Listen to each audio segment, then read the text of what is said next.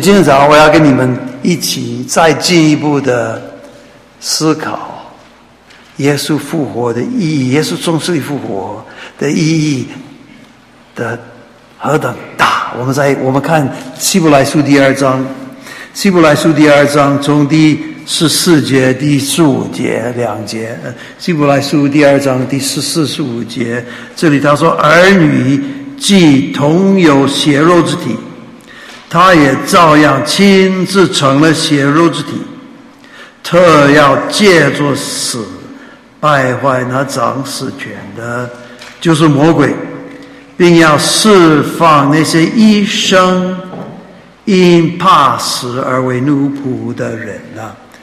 弟兄姊妹，你你你有没有想过这两句话的意义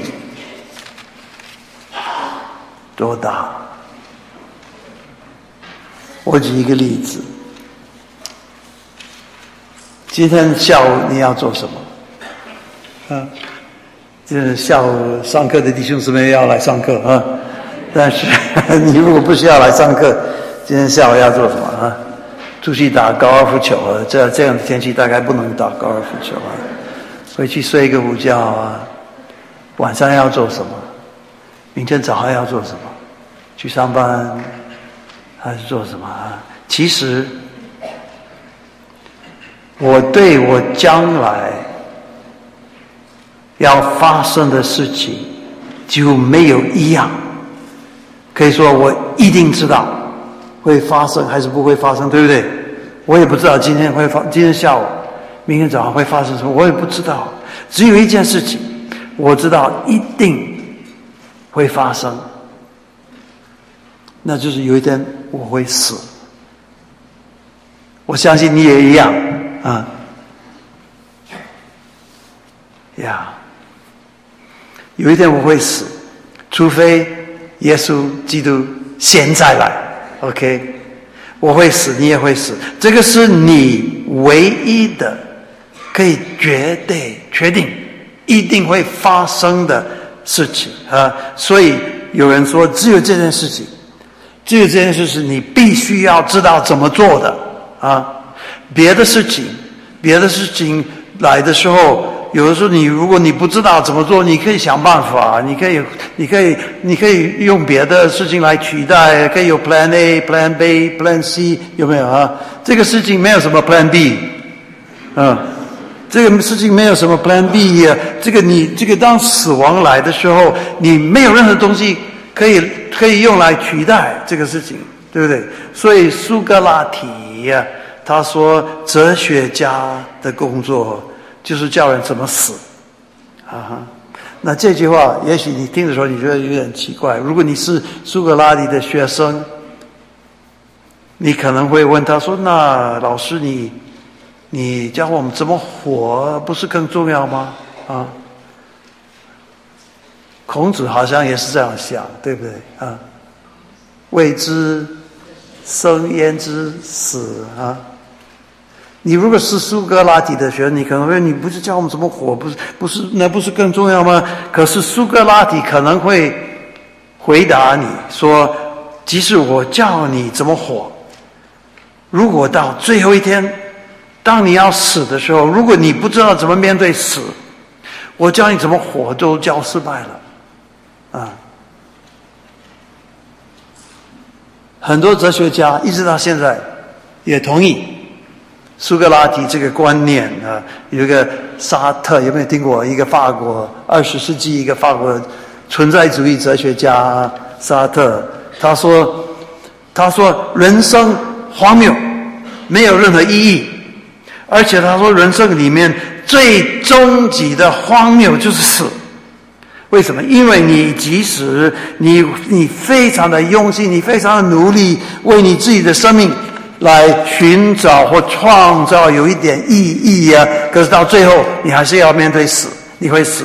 然后那个死那天就否定你所创造的，为你自己生命你所创造的所有的意义啊，都归回虚空突然啊。所以沙特说说，如果你不能勇敢的面对这个事实。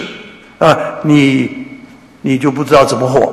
如果你你不能勇敢的面对这个死这个事情啊，这个死就是比你整你所有的生命整个的意义都否定了啊，都否定了啊，你就不知道怎么活。哇，这样听这样的哲学很悲观，对不对？哦，然后你觉得很沮丧，你不要想太多，可能会导致精神忧郁症啊。那可是我自己很早就发现，我很早发现我自己。没有学会这门学问。当我十二岁的时候，我十二岁的时候，我住的地方比较乡下，在 Nebraska 啊。我们住的地方附近有一个可以游泳的地方，不是一个游泳池啊，是就是好像一个小湖在那边。我们年轻人，我们的孩子们就很喜欢到那边去游泳、去玩水。哦，在在那个地方，我我我跟我哥哥，我们我跟我哥哥，我们最敬佩的一个英雄呢。礼拜五跟上课的弟兄。跟他们说，你你小的时候，你的英雄是谁啊？很多有人说我没有什么英雄，我有我小时候我有一个英雄，我不告诉你们，我说礼拜天你要告诉你们呢，我就卖关子啊，说呃，我小的时候，我跟我哥哥，我们最敬佩的一个英雄是一个电影的明星，叫做 Tarzan，有没有听过 Tarzan？泰山，你知道泰山？Oh my！这个泰山，他住在非洲，跟这些猴子住在一起，对不对？他就是那些动物的朋友，他很会游泳啊，他很会游泳，他可以游在水底下很久很久很很长的距离，在水底下就憋憋气，知道吗？这个 hold your breath，啊这个叫憋气吗？啊，OK OK，他就他可以他可以游在水底。底下可以很长很长的距离，游到一个洞里面，好像一个隧道，然后游到那个洞里面是很久很久，然后就就上来，他他就发现他在一个山洞里面，然后他就可以游游来游去，游游到很很多很多小地方，在水底下，然后就就出来啊。那我们觉得我们就可以像泰山一样啊，在我们就到那个湖里面去游泳去玩水啊。我那个然后那个那个湖有一个跳板。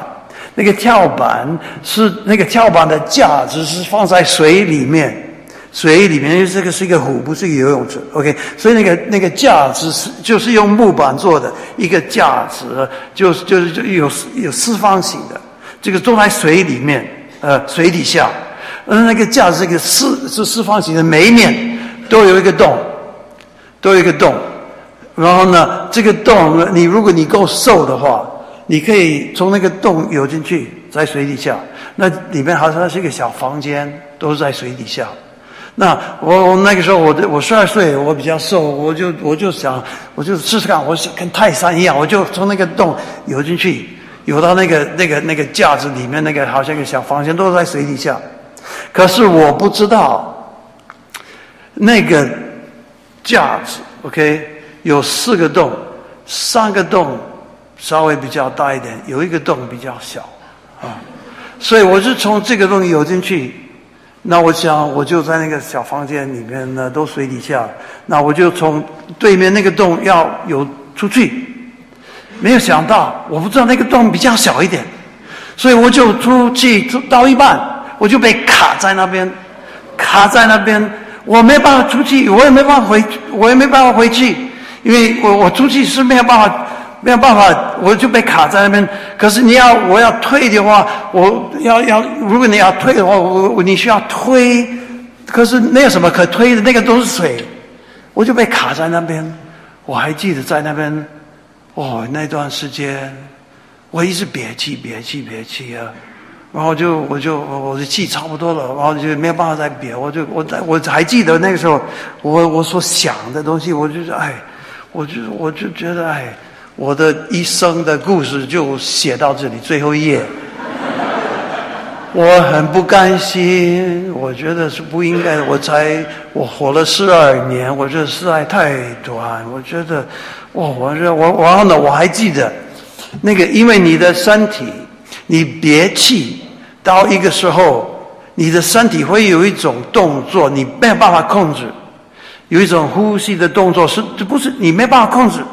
你就会你，嗯，可是我记得那个时候，我弟我没办法控制，我不知道不能呼吸，可是我的身体就没，他就他就他有一个动作，可是那个进来的不是气是水，我还记得那个感觉，那个水进到我的肺里面，哇，我就觉得非常的沮丧。后来。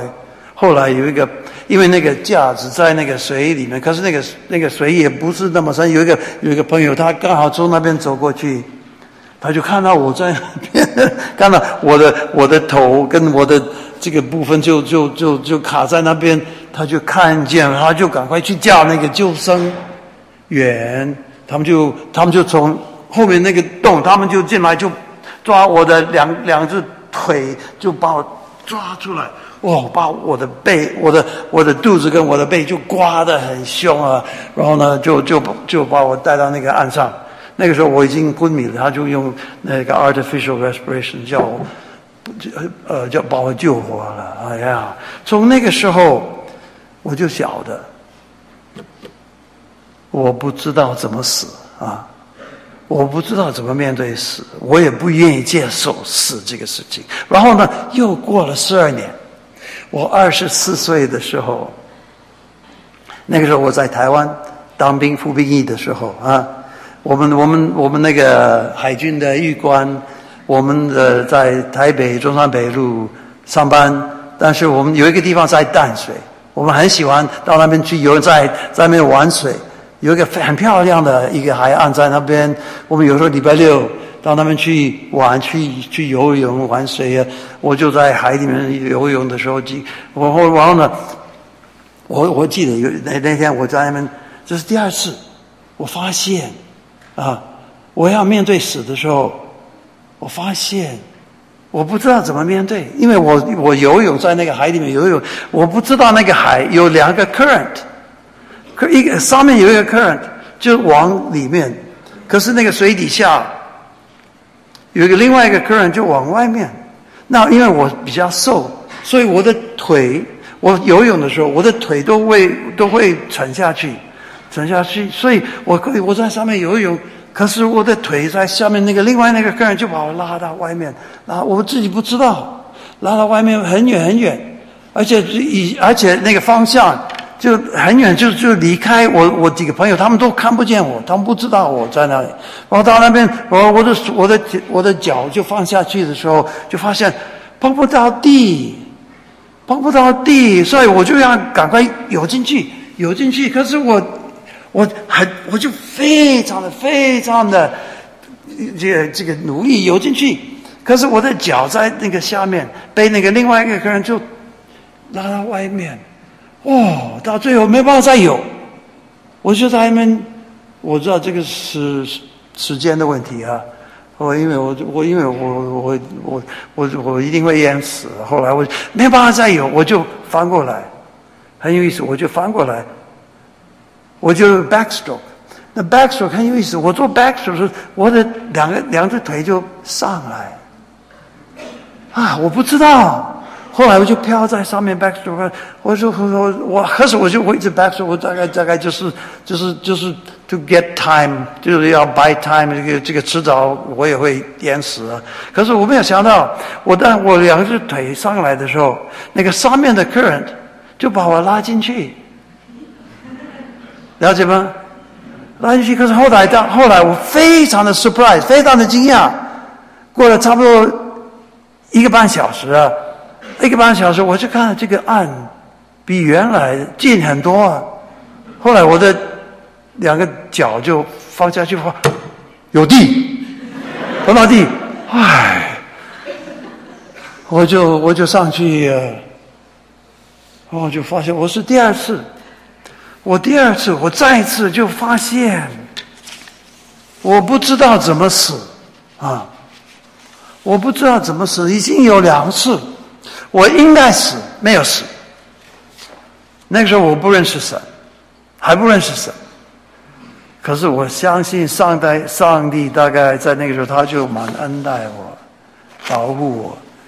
可能是因为他也晓得我不知道怎么死啊，所以他就我对死的问题没有答案，所以他就不让我死。哲学家对死的问题，哲学家的答案就是你要了解，死是一一一件很自然的事情，就是人生里面的一个部分，很自然的事情，就像就像吃饭、睡觉一样，这个是我们的存在的里面的一个部分。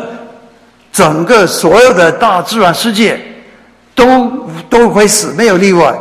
OK，所以你也逃避不了它。这个是哲学家的答案。以前美国的小学有一些美国的小学有一个有一门课叫做死教育，有没有听过？不晓得麻州有没有？麻州很 liberal。有一门课，小学四五年级。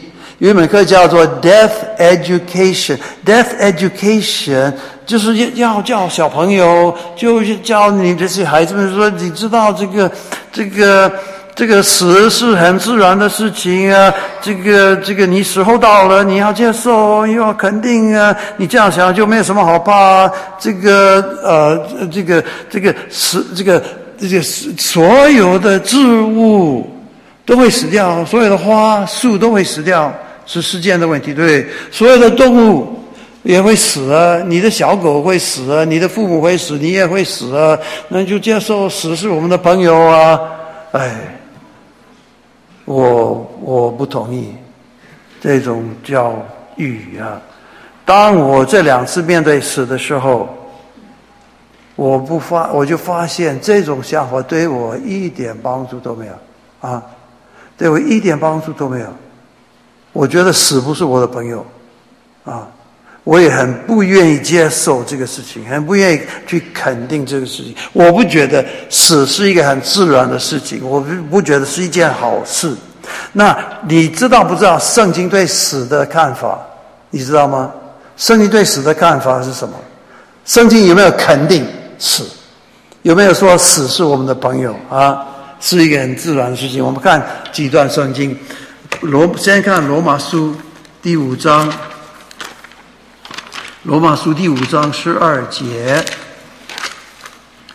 他说：“这就如罪是从一人入了世界，死又是从罪来的，于是死就临到众人，因为众人都犯了罪。” OK。罗马书第五章十二节，OK，我们再跳到哥林多前书第十五章，从哥林多前书第十五章从第二十节，从第二十节，但基督已经从死里复活，成为碎了之人出手的果子，死既是因一人而来，死人复活也是因一人而来，在亚当里众人都死了。照样在基督里，众人也都会复活，但个人是按照自己的次序复活。出手的果子是基督，以后在他来的时候，是那些属基督的罪，呃，在后末期到了，那是基督即将一切执政的掌权的有能都毁灭了啊，就把国就把国交与父上帝。因为基督必要做王，等上帝把一切仇敌都放在他的脚下，尽末了所毁灭的仇敌，就是死。然后我们跳到《教你说前书》十五章五十四节，五十四到五十七节这里，他说：“这必朽坏的，即变成不朽坏的；这必死的，即变成不死的。那是经上所记。”此被得胜，此被得胜吞灭的话，就应验了。死，你的你得胜的权势在哪里？死，你的赌钩在哪里？死的赌钩就是罪，罪的权势就是律法。感谢上帝，是我们借着我们主耶稣基督得胜。圣经对死的看法是什么？圣经对死的看法，死不是我们的朋友，死不是我们的朋友，死是我们的仇敌，对不对？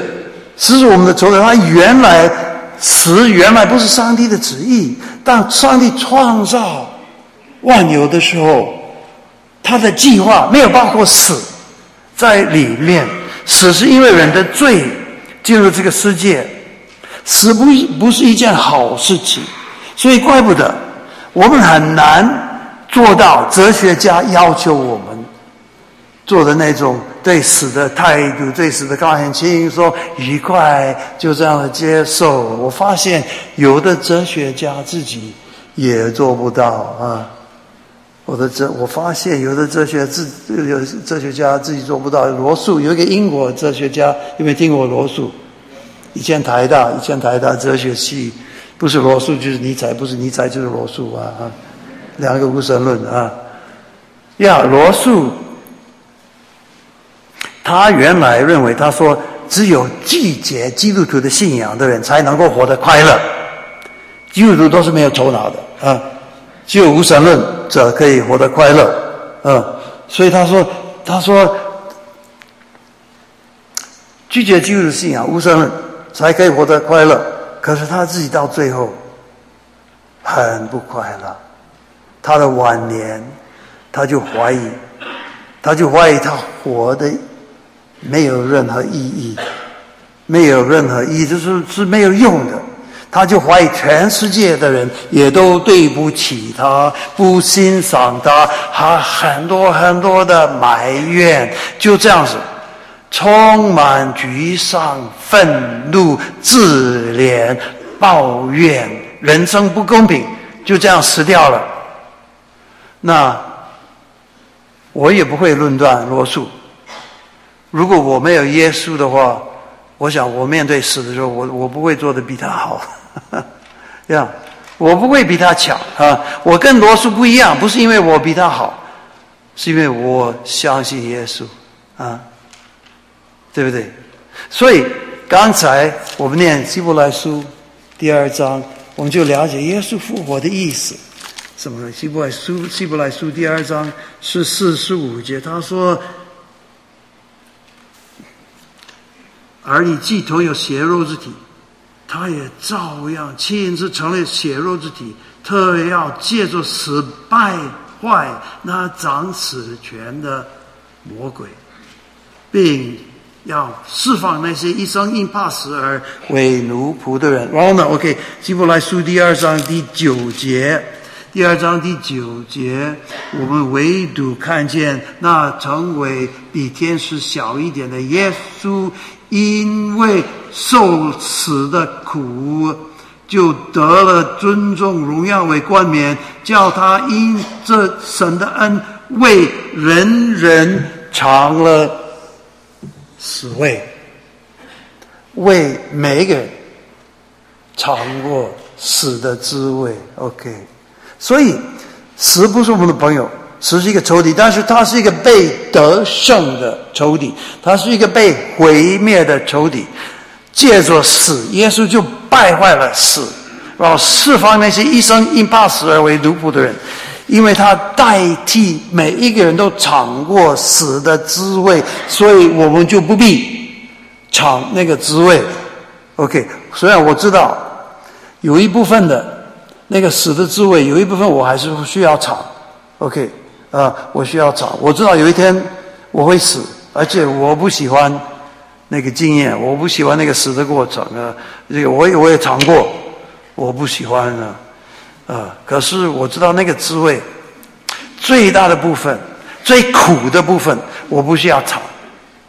那种茫然、绝望、那种沮丧的感觉，那个是最，那个是死的毒钩。死的毒钩，OK，圣经说死的毒钩就是罪。那那个味道，我不需要尝那个滋味，因为耶稣已经替我尝过。当他说：“我的上帝，我的上帝，你为什么离弃我？”他讲这句话的时候，他因为他讲这句话，所以世界上的没有一个人需要讲这句话，了解吗？因为耶稣讲过这句话：“我的上帝，我上帝，为什么离弃我？”那个是死的足够，因为他讲过这句话，他有自己有这样的经验、这样的感受。现在世界上的没有一个人需要有这样的经验、这样的感受啊。那虽然我不知道死后是什么，我知道是现在是一个门。我有一天我会从那个门进去。我我不要说我从那个门过出去，我从那个门进去啊！我从那个门进去，OK。我知道，那我虽然我也不很多事情，我不知道明天如何，我不知道我不知道将来如何，我不知道今天下午会发生什么事情，我不知道明天会发生什么事情啊！我也不知道死后会怎么样，我也没有去过，我没有经验，我没去，我没有去过天堂。可是我知道有一天我从那个门进去，然后呢，爱我的主在那边等我，他要面对面。告诉我，我是他家里的人，他要面对面告诉我，他多爱我。在那个时候，无论我的罪、我的失败、我的缺陷多大，这些东西都不再被纪念，他只会用爱欢迎我进来。所以从那个角度，我死的问题。已经解决了，圣经是这样说：我死的问题已经解决了。约翰福音第五章二十四节说：那些相信我的人，已经出死入生，对不对？相信我的人已经出死入生。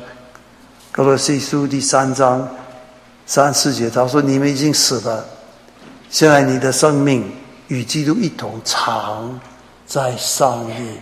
里面，所以基本上是这样。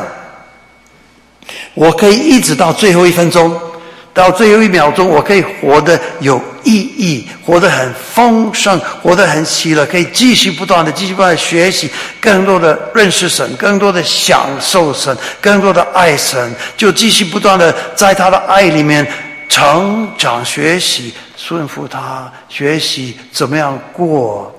我每一天的生活，学习下来大大小小的事情上，学习要更像他，逐渐逐渐越来越像他。因为我知道死不会否定我的一生，不会使我的一生都变成荒谬、突然、没有意思、浪费了啊！我所以我知道死不是我的故事的最后一页啊。所以，孔子孔子讲的还是不对啊？你觉得应该是未知死焉知生啊？未知死焉知生？我我我有一个我在台湾做宣教师啊，我有一个朋友，他。他本来在大学教书，他他他他这个 dean of students，在一个大学做 dean of students 啊。那么到六十五岁他退休了。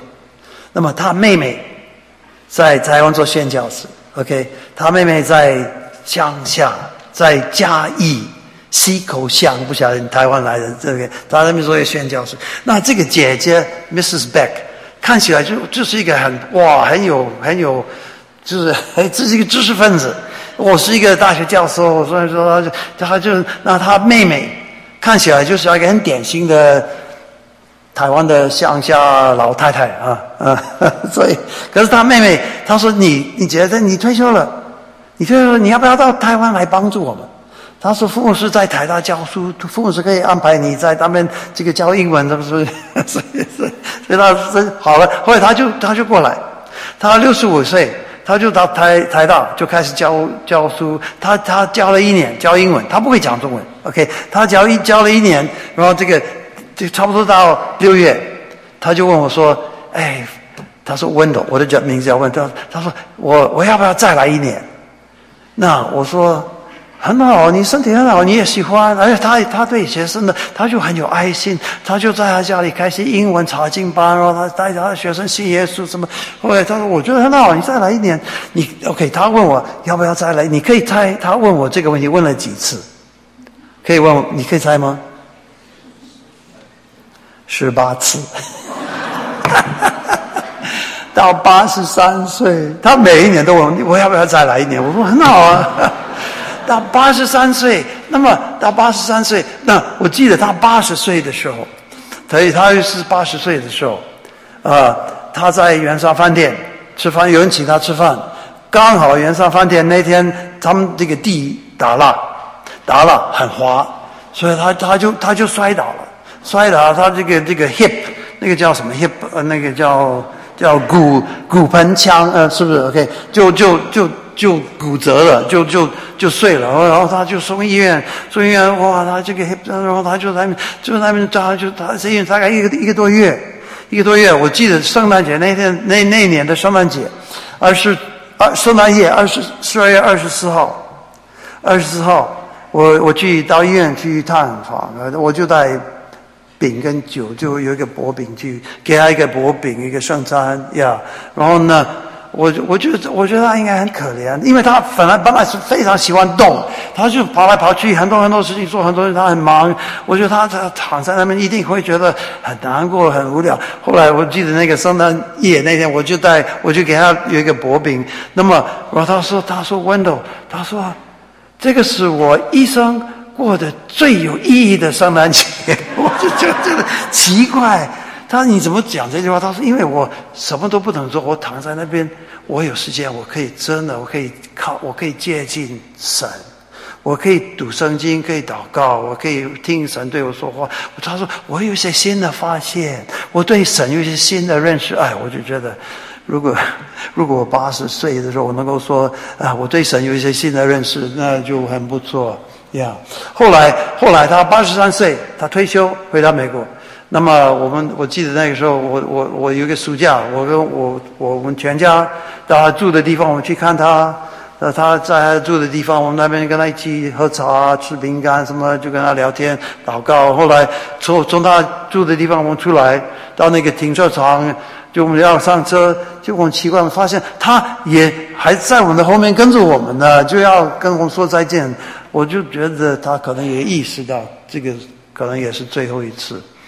所以他就这一次，他就还是要说再见，抱一抱啊。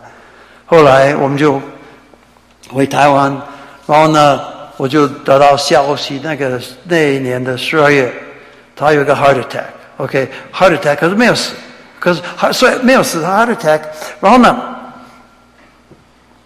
，heart attack，后来他圣诞节，他寄个圣诞卡给我，我那个时候他他几乎不会写字，有的时候他他他他那个时候他写的字。很难看得懂，可是我就非常的用心来看看，我看得懂他写的字。他说：“他说这个他这个 heart attack，呃，这个圣诞节这个 heart attack 给我。他说我有一些新的发现啊，我我我对神有一些新的认识。我就觉得，他说他说我发现我不怕死，嗯，我发现我不怕死，很有意思。后来大概三月三四月，他的妹妹。”本来跟他约要一起吃早，要一起吃早餐，他的妹妹就到他住的地方就叩门，他没有他没有来开门啊，然后他妹妹进去，他就躺在床上。那一天那个那那以前的那那个那个那个那个那个晚上，他睡觉的时候，他就他就过世。所以他一直到最后一分钟，他活得很有意义，活得非常丰盛，哎呀，所以让他死来的时候。他就可以很平安的面对。其实我看过很多例子，我做传道人快五十年，五十多年，我看过很多例子。我看过一些不只是老人，还有中年的，还有年轻人啊。我看到一些例子，真的，我记得我们教会有一个弟兄，他的弟弟二十九岁就被诊断末期癌症。二十九岁，末期癌症不能开刀，也不能化疗，是是，所以，后后来他就带他弟弟信耶稣，觉知信耶稣，受了洗。后来我记得呢，那段时间我们到医院里面看他，就读圣经、祷告什么。我看这个弟弟，这个很有意思，这个弟弟越来越平安，而且很这个很有意思，不只是平安。我记得那天晚上他最后。最后一天晚上，我们在医院里面，呃，差不多半夜十二点，那个弟弟他就躺在那边，呼吸比较辛苦，可是他没有任何的抱怨，没有任何的。他他反而他想到别人，他说：“哎，你们回去太晚太累，你们回去休休息，回去睡觉。”当然没有人回去啊，嗯。然后那个护士，那个护士过来要量他的血压，量给量一些东西。那个护士，那个护士小姐过来，他就说：“啊，这么晚你还你还还要在这里。”上班，你你你很辛苦啊，太累。我就我很感动，他他想的不是他自己，他自己快要死掉，他还是想别人。你太累，太辛苦啊。后来他就在半夜在睡觉的时候，也就就去世。OK，他为什么？为什么这样的人能够面对死？跟罗素面对死的时候不一样，记得吗？我说罗素。他越老，他就越 越越不快乐，越老越越觉得哎，这个人生很不公平啊！这个我活得没有意思，我活得都是都是浪费啊！没有人欣赏我，什么就自怜啊？愤怒什么？为什么不一样？其实这些人也，其实他也不会说比罗德好，但是唯一的不一样就是他们因为认识耶稣，人知道耶稣已经借着死。败坏那掌死权的，就是魔鬼，所以他们知道，最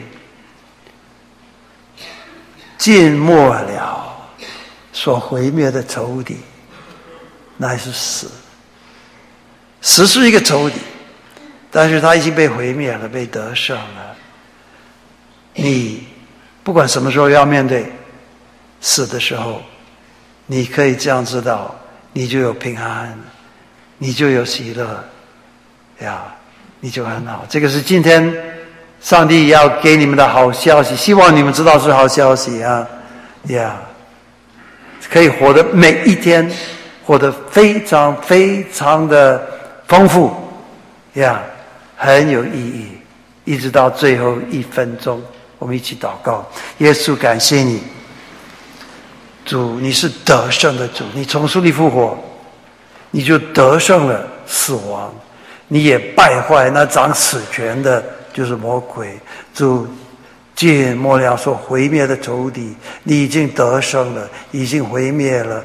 主，因为我们知道我们有这个确据，我们就可以面对每一天每一天的生活有意义，可以活得很丰盛，可以活得很喜乐。